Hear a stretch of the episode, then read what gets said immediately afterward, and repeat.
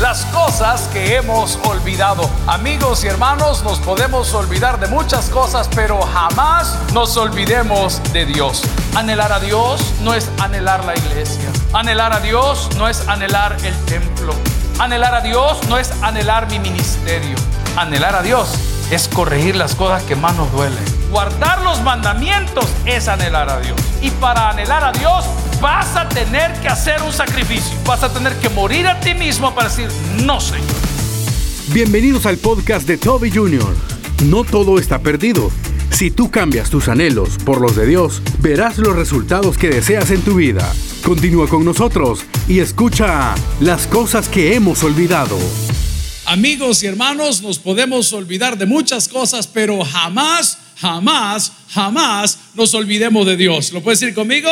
Jamás, jamás, jamás nos olvidemos de Dios. La palabra del Señor en el Salmo capítulo 42, versículo 11 dice, ¿por qué te abates, su alma mía, y por qué te turbas dentro de mí? Espera en Dios, punto y coma, porque aún he de alabarte salvación mía y Dios Oremos al Señor. Padre, gracias por esta hora. Gracias por tu palabra. Gracias por la Biblia. Gracias, Señor, por las pruebas y gracias por las bendiciones. Hoy suplicamos que tu gloria sea derramada sobre cada una de nuestras vidas y que tu Espíritu Santo nos hable para reanimarnos, para vivificarnos y para darnos tus bondades a través de la predicación. Oramos por aquellos que no te conocen, por los que tienen endurecido su corazón. En Cristo Jesús lo pedimos todo y la iglesia dice, amén. Pueden sentarse amigos y hermanos. ¿Cuántos estamos alegres de estar en la casa de Dios? Amén. Es increíble cuánta gente quiere y no puede. Y me refiero a aquellas personas que por alguna situación u otra no pueden estar en una iglesia. Amigos y hermanos, el Salmo 42 es parte del segundo libro de los Salmos. Diga conmigo, es parte del segundo libro de los Salmos, pero tiene una característica y cualidad. El salmista en el capítulo 42 está hablando de un anhelo en su corazón, un anhelo en su corazón. Y los anhelos muchas veces son nuestra mejor motivación. Nuestros anhelos son los que nos hacen despertarnos y trabajar con ahínco, con entrega y con poder para hacer un buen labor o un buen desempeño. La pregunta que tengo en esta mañana es, ¿Tienes tú algún anhelo en tu corazón? ¿Hay algo en tu corazón que te motiva a diario? ¿Hay algo en tu casa que te dice, hombre, qué bueno que mañana sea lunes porque voy a ir a conquistar lo que no he conquistado? Esos anhelos son importantes, pero ningún anhelo debe ni puede estar por encima del anhelo de la presencia de Dios. ¿Alguien dice amén esa palabra? Como dijo la hermana Pat, solo un amén. Así decía. ¿Ah? ¿Hay algún anhelo en tu corazón? Yo tengo algunas bucket list, ¿verdad? Algunos anhelos, ahora que me estoy poniendo viejo y que la vida ya me vale. Ajá. Ah, usted tiene otros anhelos. Cuando era joven yo anhelaba poner un título que dijese doctor licenciado, PhD, PhD. Ese era un anhelo. Ahora que estoy viejo, mi anhelo es que nadie me moleste. ¿Alguien dice amén? ¿Alguien está conmigo? Yo estoy feliz porque la familia está de viaje y aún así el perro molesta. Qué terrible. Tengo un perro que ronca, hermano. Y cuando él quiere estar al lado de uno, me despierta a la una de la mañana. ¿Se imagina usted a un ser humano de 53 años hablándole a un perro en la madrugada porque el perro ronca? Al regresar, amigo y hermano, todos tenemos diferentes anhelos, pero este salmista anhelaba la presencia de Dios. Una de las cosas que dice el salmo es que era un salmo de los hijos de Coré. Pero lo curioso es que está escrito en primera persona. O sea que quien quiera que lo haya escrito tenía un anhelo por algo que él ya conocía. Y la persona que escribe este salmo ya conocía quién era Dios y qué Dios hacía. Por eso me atrevo a decirte que si te vas a olvidar de algo, no te olvides de Dios. Alguien dice amén esa palabra el día de hoy. Olvídate de la fecha de tu cumpleaños, olvídate de la fecha de tu aniversario, que te puede causar la vida. A ver, pero no te olvides del día que está consagrado al Señor. Quiero decirte que no todo está perdido porque Dios está con nosotros. La Biblia dice en el Salmo capítulo 42, versículo 11, ¿por qué te abates? ¿Sabe por qué nos abatimos? Porque estamos caminando a mucha o demasiada distancia de la presencia de Dios. Ya no es nuestro anhelo. Leer la palabra ya no es nuestro anhelo. Elevar una plegaria, mucho menos. Asistir a la iglesia será alguna cosa programada, pero no hay un anhelo. Hombre, qué difícil es ver la frontera entre México y Estados Unidos. Uno de nuestros pastores, Eden Romero, estaba allá predicando hace unos días y se fueron a un parque que queda a dos cuadras de la frontera con los Estados Unidos. Y parte de la familia de estas personas, algunos mexicanos, otros hondureños, otros salvadoreños, yo casi costarricense no veo que se vayan para allá, llegan a la barda y los domingos o los sábados tienen un día de visita a través de una barda. Y los padres pueden chinear a sus recién nacidos a través de la barda. No sé cómo se le embarazaba a la señora, pero los milagros existen. A ver, qué terrible. ¿Ah? Igualito a mí, dice, y el bicho es así, y el cipote rubio y ojos azules. ¿ah? Pero Dios es bueno, hermanos. Y ellos anhelan, anhelan cruzar esa barda, esa barrera, ese muro. Otros son más locos. Como anhelan tanto su libertad como este narcotraficante que fue pues puesto ya tras las rejas y aparentemente por toda una vida. Anhelaba tanto estar en libertad que ocupó todos los millones mal habidos para que abriesen un túnel de un kilómetro de distancia.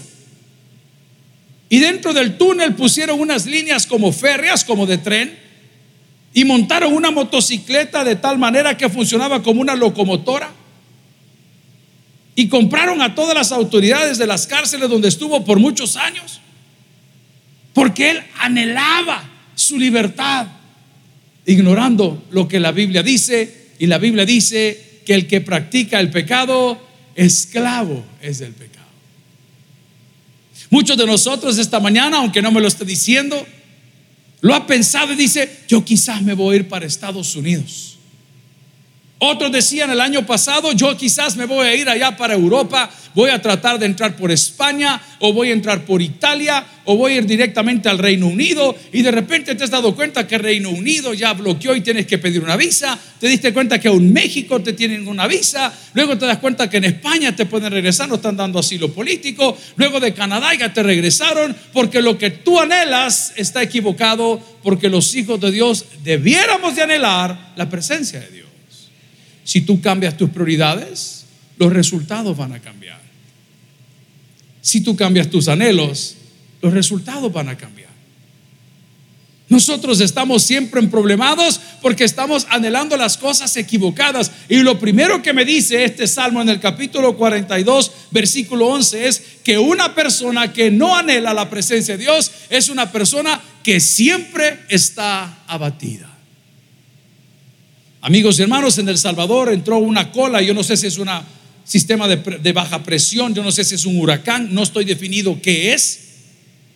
Lo que sí sé es que en horas de la tarde del día de ayer, para los que están fuera de las fronteras patrias, comenzó a azotar una tormenta que tengo un amigo que está en su rancho de playa con su esposa y sus familiares. Mira, un pastor, aquí se cayeron hasta los postes, aquí nos rompió hasta el techo de la casa. Le dije, fíjese que aquí no se ha sentido. Más había tardado en decir que no se había sentido cuando se manifiesta Satanás, hermano, qué terrible y comenzó a azotar para todos lados. Ahí me tenía, le conté que la casa estaba solo y dije, Señor, quizás así me querías agarrar. Qué terrible, me voy a ahogar yo solo. ¿ah? Y el otro salía al patio, el perro, a hacer relajo. Imagínese otra vez al hombre de 53 años solo en una casa, perro, no te mojes, no seas bobo. Amén. Y, y él entraba, o sea, yo no sé si solo yo hablo con los animales, usted no habla con sus hijos, hermano. ¿Cómo no? Vaya, es lo mismo. Y de repente comenzó a caer ese gran tormentón y la cosa parecía que se iba. Amigo y hermano, hace 14 años, unos fieles hermanos de una iglesia, a quien amamos mucho, perdieron la vida también en una situación similar en un bus. Un bus que fue arrastrado por una corriente y todo el mundo estaba culpando a medio mundo. Nosotros honramos la vida de ellos, pero yo tengo la seguridad y la certeza y la paz en el corazón que esas personas, porque son cristianas y fueron creyentes y dieron testimonio, ellos no vieron lo que nosotros vimos, ellos vieron la gloria de Dios, hermano. Alguien le dijo, mire, no se muevan, no se pongan para acá, gloria al Señor. Y parecía que Ese autobús iba arrastrado contra las cosas, pero no lo quiero hablar porque lo siento en mi corazón, ni porque le quiero hacer un favor a la iglesia. Le estoy hablando porque la Biblia dice que a Esteban, cuando lo estaban apedreando y le pegaron el montón de pedradas y golpes, él puso los ojos en el cielo y vio la gloria de Dios. ¿Alguien entiende lo que estoy predicando esta mañana? Te das cuenta que cambiar tus anhelos cambia los resultados. Si ese aplauso es para Dios, se lo amo de corazón.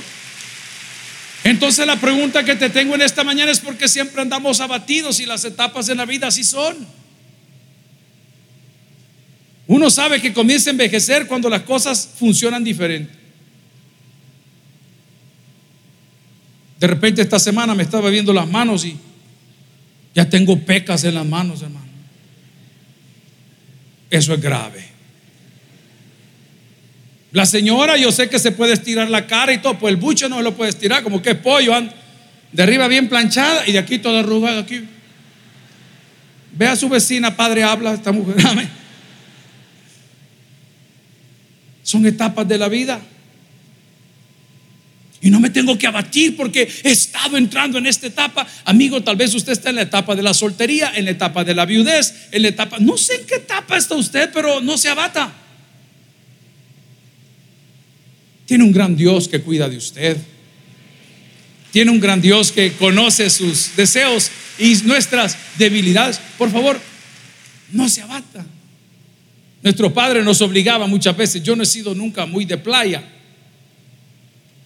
Y aunque Dios me dio el cuerpo de ballena, está bien.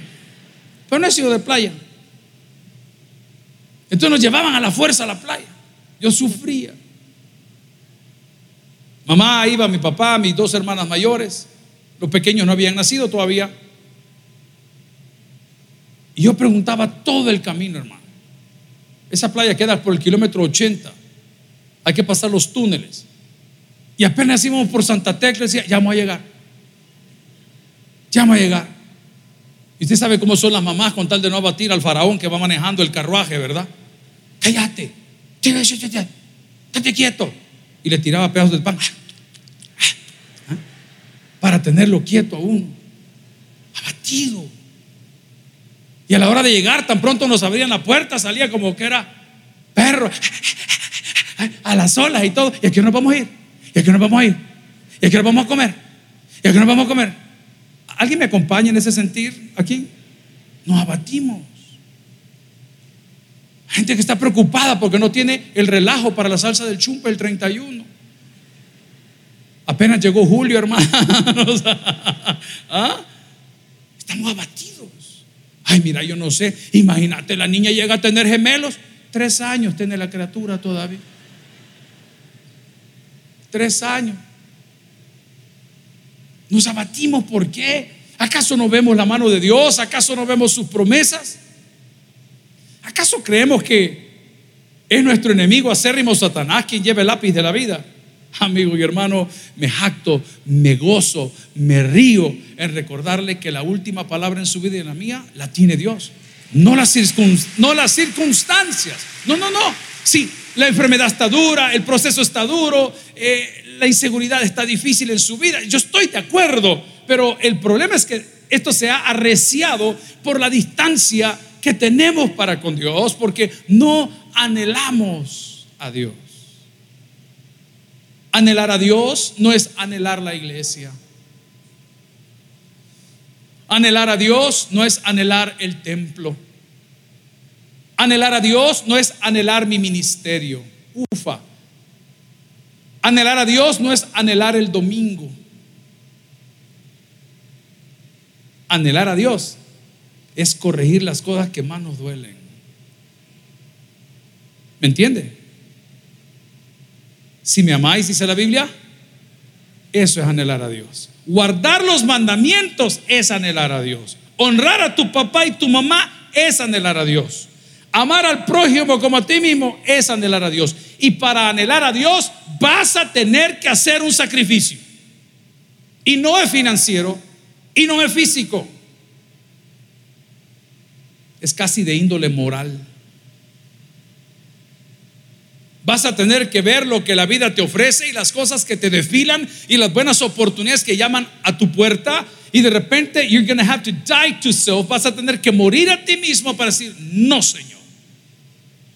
Porque te anhelo, porque te respeto, porque me encanta lo que significas en mí, porque entiendo de qué se trata. Cuando usted va a viajar con un can, con una mascota y lo quiere llevar en una aerolínea, le dan ciertos reglamentos.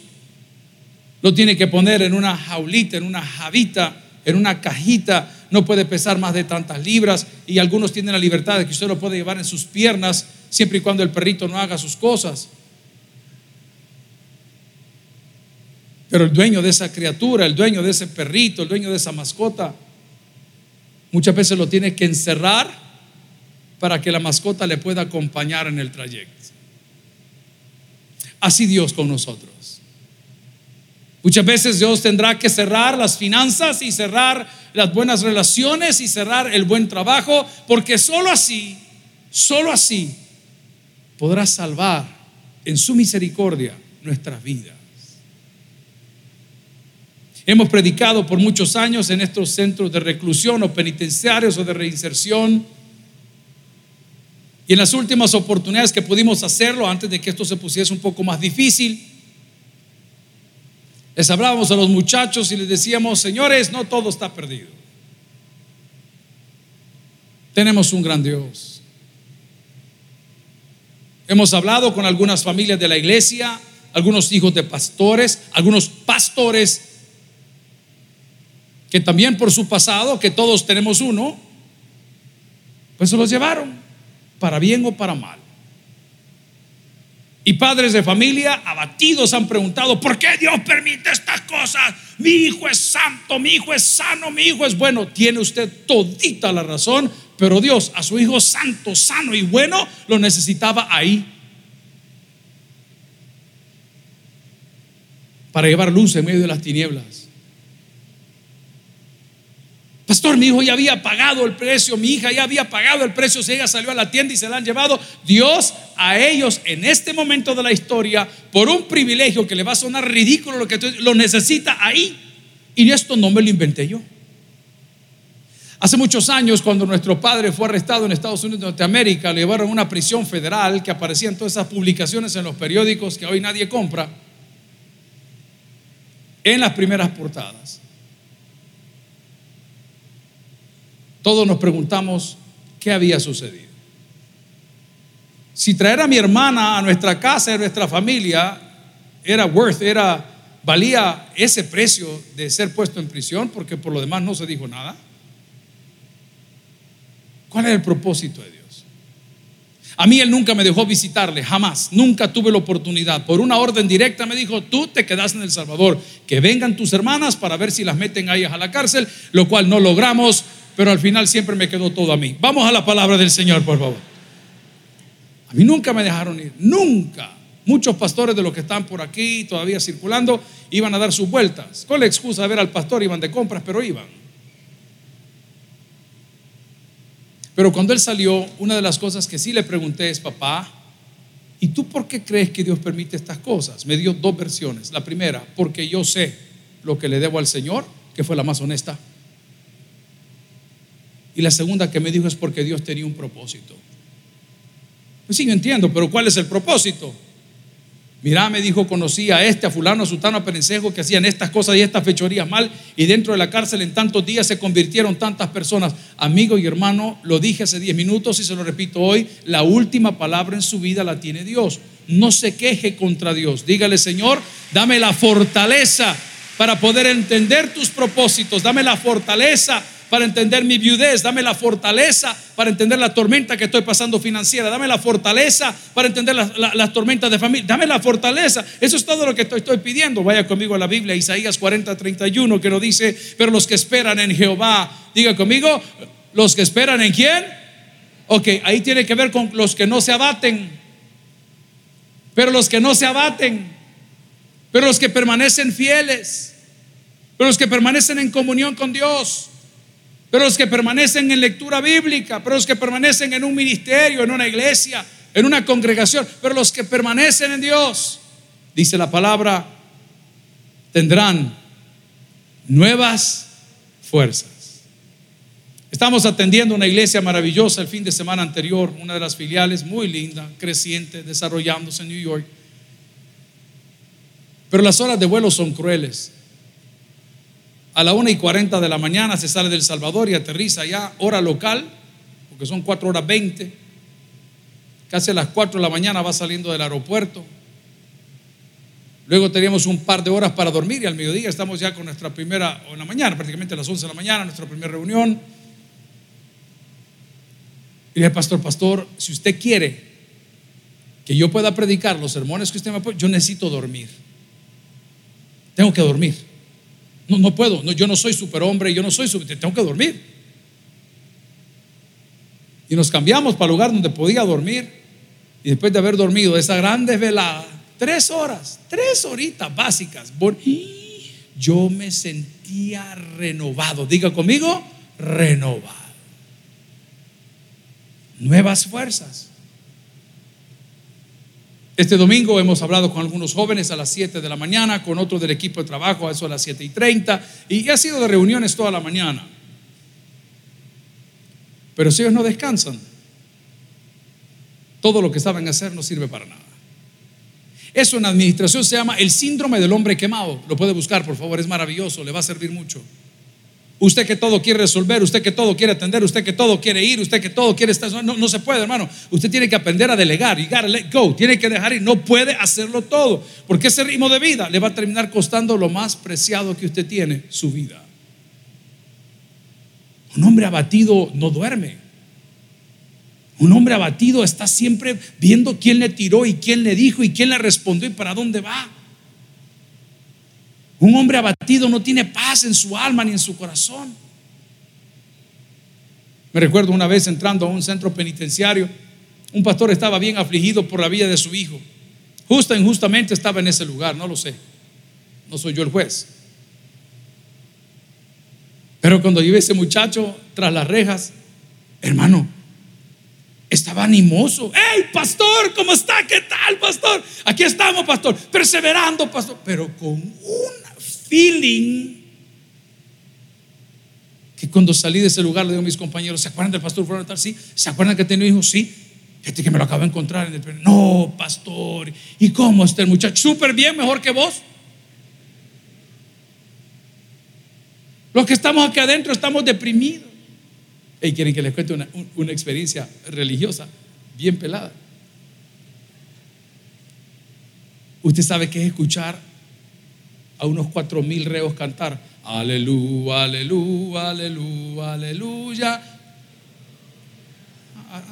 Así cantan ustedes, viera allá adentro. No le podéis distinguir de los ojos de la cara de tanta pintura que tienen, para que tengan una idea.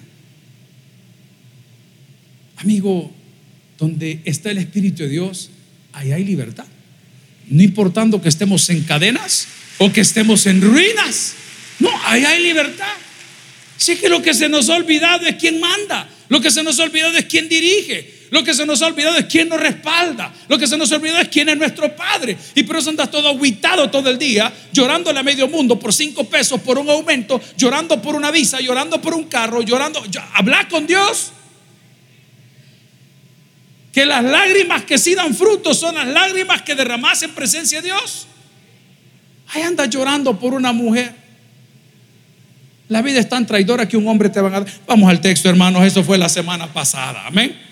Ay, yo no sabía, dice, y la gran manzana de Adán, divina, dice la palabra. Pero los que esperan en Jehová tendrán, que dice la palabra, nuevas fuerzas, levantarán alas, hermano.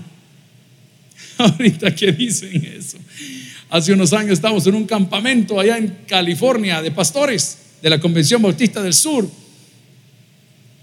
Y eso fue un rollo aquí en redes sociales terrible, porque usted sabe que en las redes sociales ahí gobierna Satanás y todos sus secuaces. Ay, el 3%. Pero la cosa es que estábamos en ese lugar ahí y de repente una de esas aves terribles tocó unos cables de alto voltaje, hermano. Estamos hablando solo hombres en el retiro. En California es bastante desértico donde estábamos. Pero esos cables de alta tensión que en la noche se oye. Nunca he escuchado a su esposa dormir. Ronronear. y a su suegra. La víbora. Mire. Y de repente no se viene esa ave inmensa al piso. Lo primero que hicimos nosotros, éramos como cuatro salvadoreños, fue a ver si la comíamos, ¿no es cierto? Y vamos agarrando a la bendita ave ahí, vea. Hey, pero si ese animal llega a despertar, mm, nos va a picar, nos puede sacar los ojos, un paw, una, una, ¿cómo se llama? Una garra, literal del tamaño de su mano. Es terrible, es inmenso. Pero como estaba toda tontada por el voltaje, que a saber cómo es que no la mató. Y me recuerdo del encargado de redes sociales aquí de la iglesia, pone una fotografía y dice, nuestro pastor en un retiro, no sé qué, y comienza el hate, Se fue de cacería al África, está destruyendo las aves y ustedes se hartan pollo todos los días yo no digo nada. Hoy resulta que crees que la vaca que te hartaste no la mataron con un cuchillo ¿ah? y estás matando a la naturaleza. Hermano, no es payaso. Amiga, date cuenta. ¿Ves? Un amén. Dios perdónala. Pero vamos al punto. Tendrán alas como de las águilas. Cuando ese animal es wingspan, cuando lo abrimos así, hermano, es inmenso. Lo envolvieron así como en una toalla, una cosa, y lo pusieron en un, porque no sabemos cómo iba a reaccionar. Allá como los 15, 20 minutos, comenzó a ver el ave. Comenzaba a salirse de las plumas, por como algunos de aquí. Ay, Señor, perdona. Ah, se le salían las plumas. De repente fue. ¿Qué tenía la nuevas fuerzas? ¿Qué tenía la wingspan? Tenía la capacidad de volver a volar. Esos son los que confían en Jehová. Tal vez tocaste un mal problema, gloria al Señor, o, tuviste una mala situación y la vida te vio con tanta lástima como nosotros vimos esa. Ay, déjala, no te preocupes que no va a volver a volar. Y de repente, ahí viene otra vez. Wings of Change se llamaba una canción de los años 80. Los vientos del cambio. Y de repente esa nación por la cual nadie daba cinco y esa nación que nadie hablaba más que de criminalidad. Y esa nación que éramos la estadística mundial del lugar de la muerte. Esa nación comenzó a tener vida. Y no es por los hombres. Es mera, mera, mera gracia a Dios. En nuestra vida es igual. Amigo, lo que se nos ha olvidado el día de hoy es Salmo 121, 7 y 8, que dice, Jehová te guardará de todo mal él guardará tu alma. Diga conmigo, Él guardará tu alma. Pero se acuerda que lo dije hace unos minutitos, que muchas veces para poder acompañar, y lo digo con respeto hacia Dios, a mi amo, a mi Señor, a mi Adoní, Dios me tiene que meter en una cajita y me tiene que cerrar la puerta. Y me va diciendo en el camino, ya vamos a llegar, portate bien, no te abatas, ya vamos a llegar. Y te va dando algunas cositas y te va dando motivación y te va dando palabra a través de su palabra. La palabra nos dice en Salmo 121, 7, Jehová guardará. ¿De qué dice? Va, entonces las cosas que usted quiere muchas veces le caen pesado. Yo recuerdo, yo aprendí a comer picante porque mi mamá siempre fue amante de los jalapeños. Y recuerdo que ponía las tortillas a tostar y le ponía una rebanada de queso, no sé qué queso, y encima le ponía jalapeños. ¿Alguien le gusta el, picante acá? A mí. ¿A quién varón no le gusta el picante aquí para orar por él el día de hoy? Ay, yo de fresa. Ay, qué terrible. Ay, míreme un bombón. pero vamos al punto. Recuerdo yo que ese gusto por ese tipo de cosas uno lo va desarrollando, no lo trae. No lo trae. El hombre por naturaleza no tiene el gusto por las cosas de Dios porque no lo trae. Pero cuando otro hombre ve y dice, mira, voy a poner a tostar las tortitas y voy a poner un pedacito de queso, probalo, hombre. Probalo. Pone, qué rico Hermanos, tenemos una mala noticia. Los choris subieron a 1.10. Amén, solo anote, por favor. Al regresar. ¿Ah? Es culpa de Bukele también, según el Es terrible. Amigo, oiga, los hermanos aplaudien. Estos son del frente, Dios los perdone. Pero vamos al punto. Ustedes me hacen desenfocarme.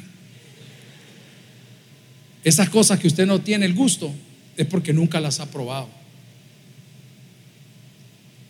Les decía a mis compañeros de trabajo esta mañana, las cosas que yo más odiaba de pequeño son las que más disfruto hoy.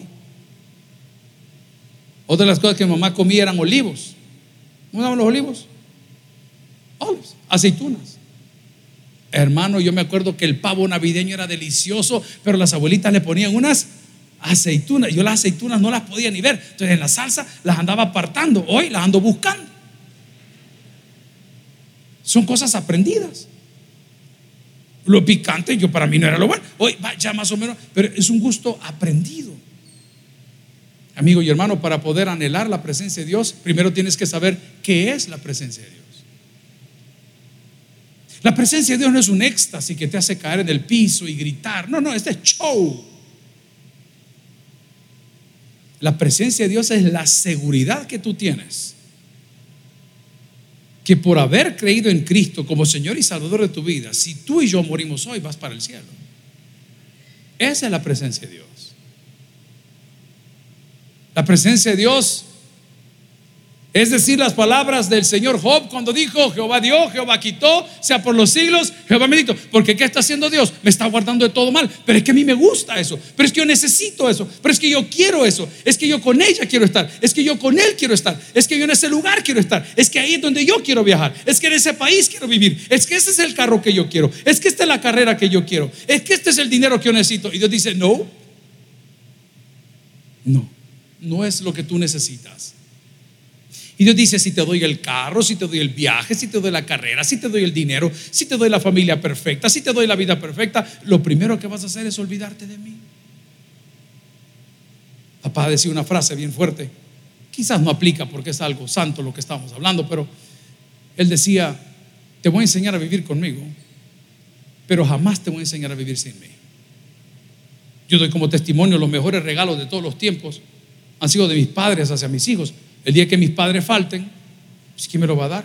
Llegué a mi casa la semana pasada y dice, mamá, mira, te mandé aquí una comidita y dos regias, me dijo. Dios la bendiga, mamá, le dije yo, haceme el milagro.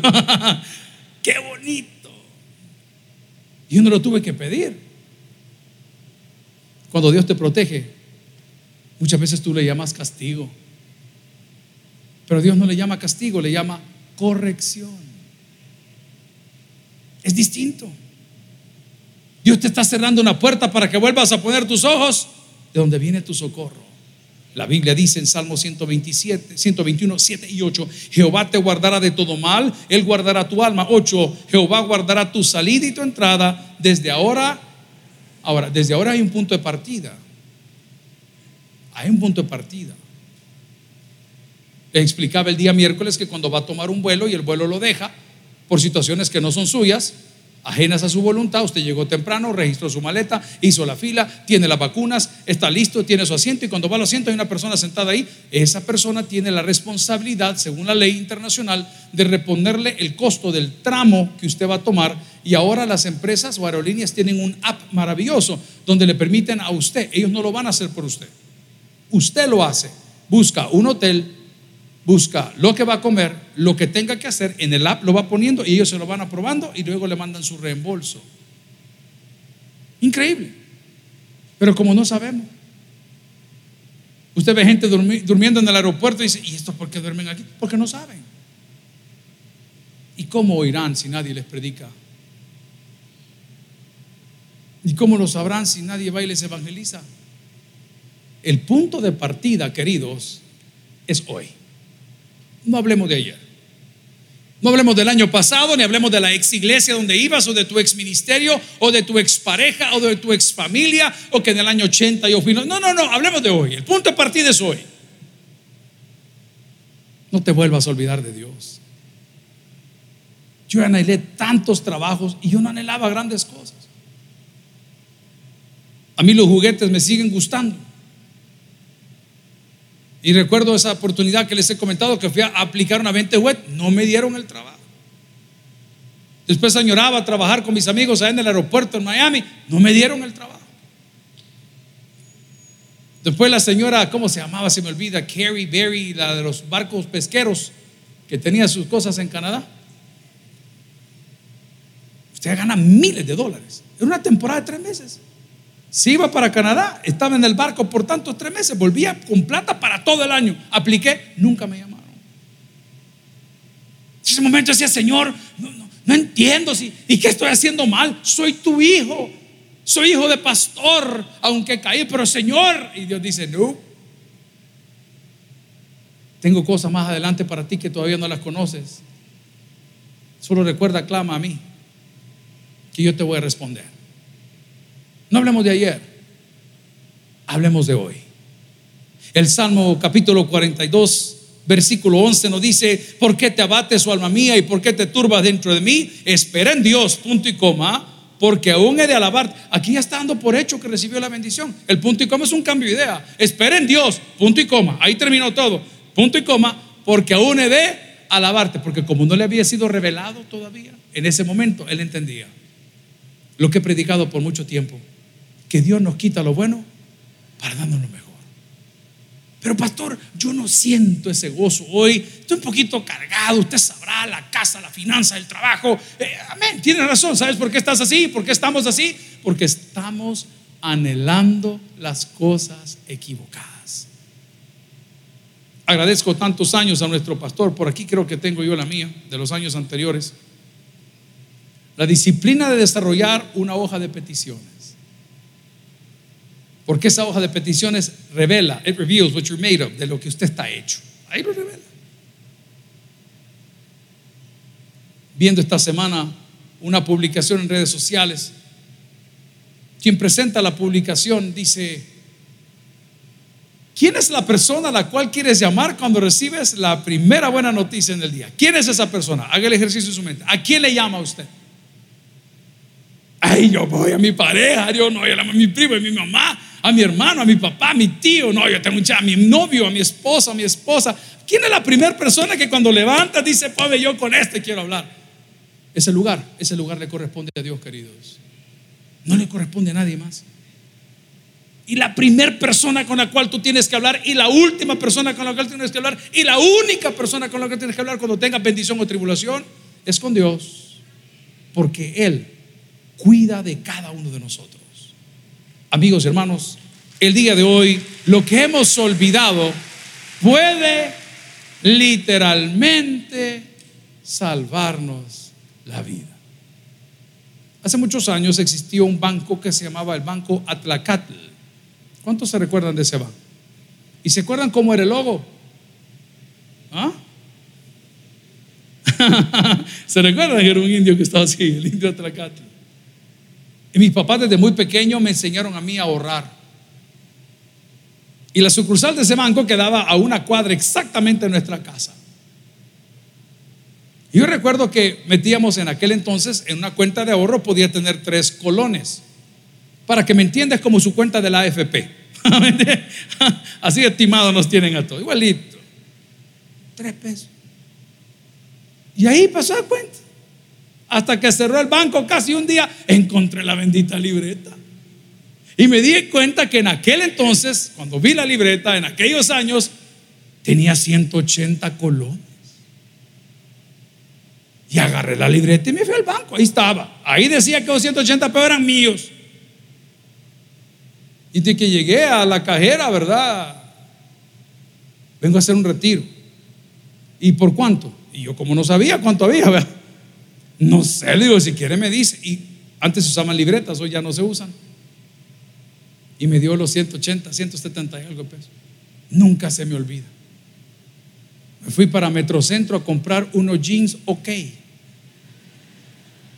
¿No se acuerdan de los pantalones? Ah, hoy resulta que Versace han usado toda la vida. ah, unos jeans ok. ¿Y sabe qué fue lo segundo que compré? Unos zapatos kickers. ¿Cuántos usaron kickers aquí? Mire cuánto guerrilla. Increíble, ahí estaba guardadito.